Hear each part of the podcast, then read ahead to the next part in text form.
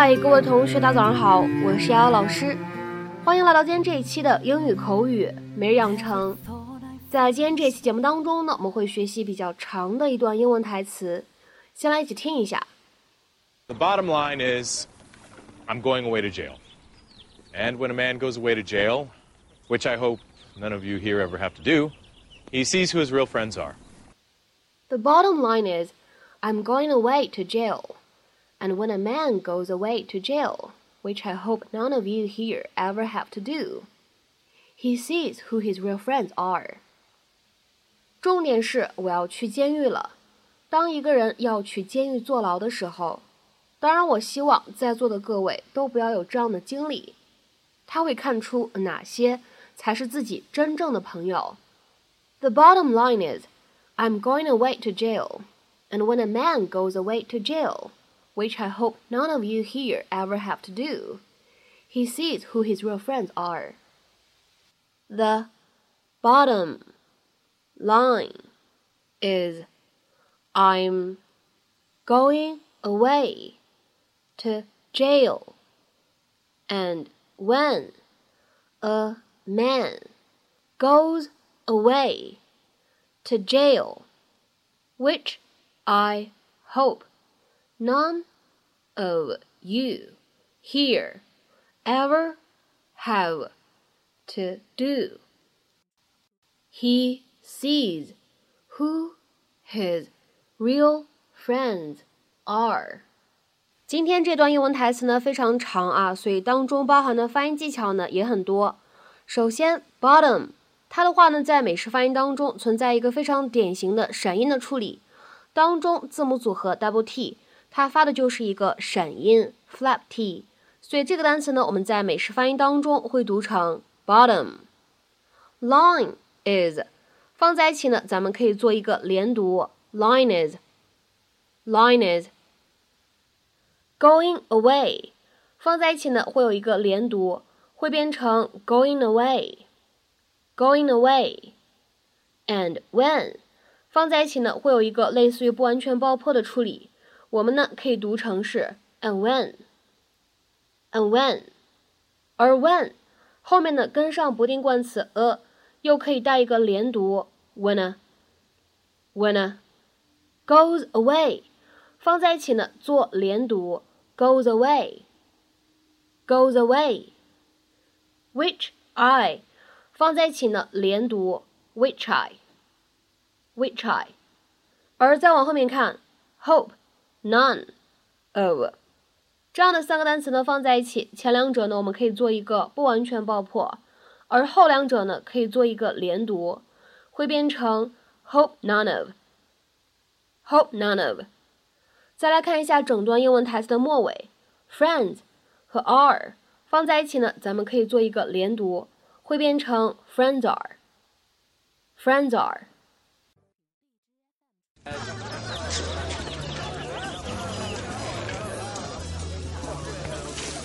Honey, take over for a minute. I'm giving a speech. Just make sure they stay pink like that, okay?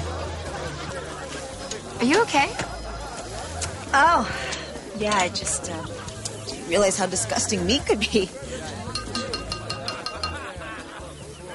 everyone. Just wanted to say it really means a lot to me that all of you came. And as you know, in a few days, I will be taking a little government sponsored vacation. Lucky for me, breakfast is included. Oh, God. The bottom line is I'm going away to jail. And when a man goes away to jail, which I hope none of you here ever have to do, he sees who his real friends are. So thanks.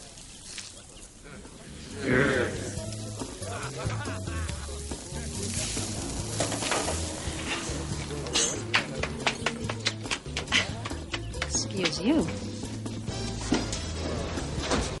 在今天这期节目当中呢，我们来学习一下什么叫做 bottom line。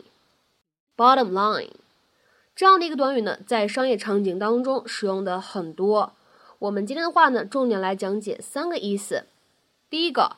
Bottom line 可以用来指一个人能够接受的最低价格，the lowest price that somebody will accept。比如说，下面呢，我们来举一些例子。第一个，two thousand and that's my bottom line。两千块不能再少了，或者说呢，两千块这是我所能够接受的最低的价格。Two thousand, and that's my bottom line。再比如说呢，我们来看第二个例子。She says ninety-five thousand dollars is her bottom line。她说九万五千美元是她能接受的最低价格。She says ninety-five thousand dollars is her bottom line。再比如说呢，我们来看最后这样一个例子。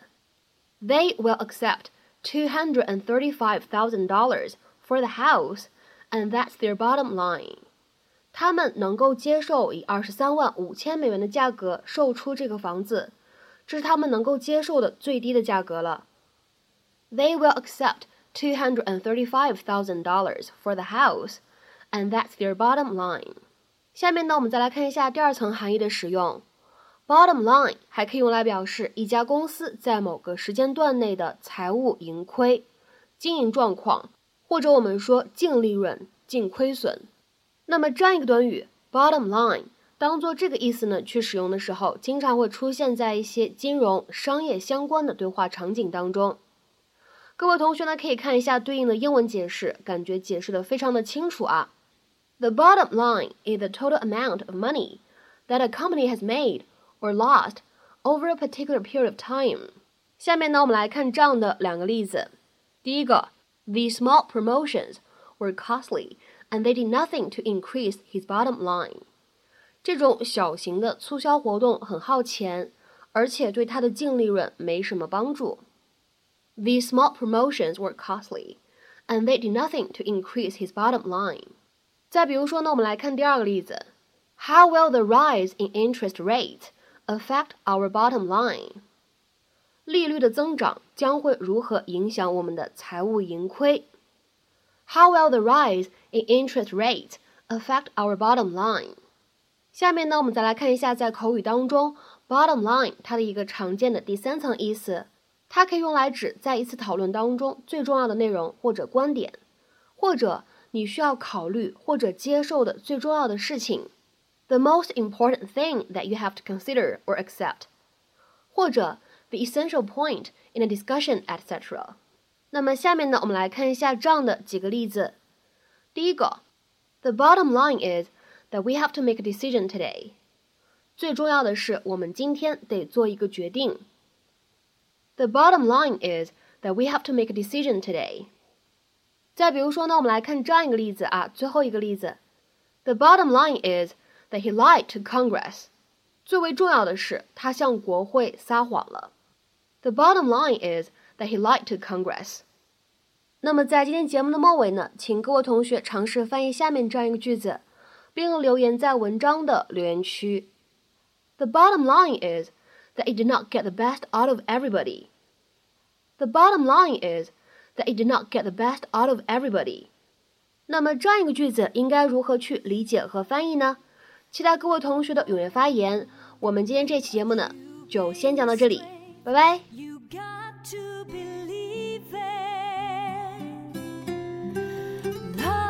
is the answer, it heals so hard. Gives you the light when the night is dark. Love is the answer, and Love is forever, love is what makes us going on.